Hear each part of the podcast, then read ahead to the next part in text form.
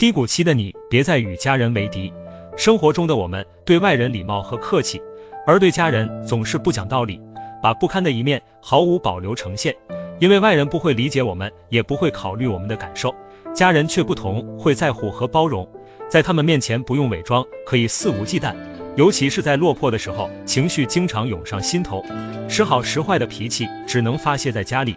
我们总以为跟亲人不用顾忌，但长期以往，谁都会失望和心寒。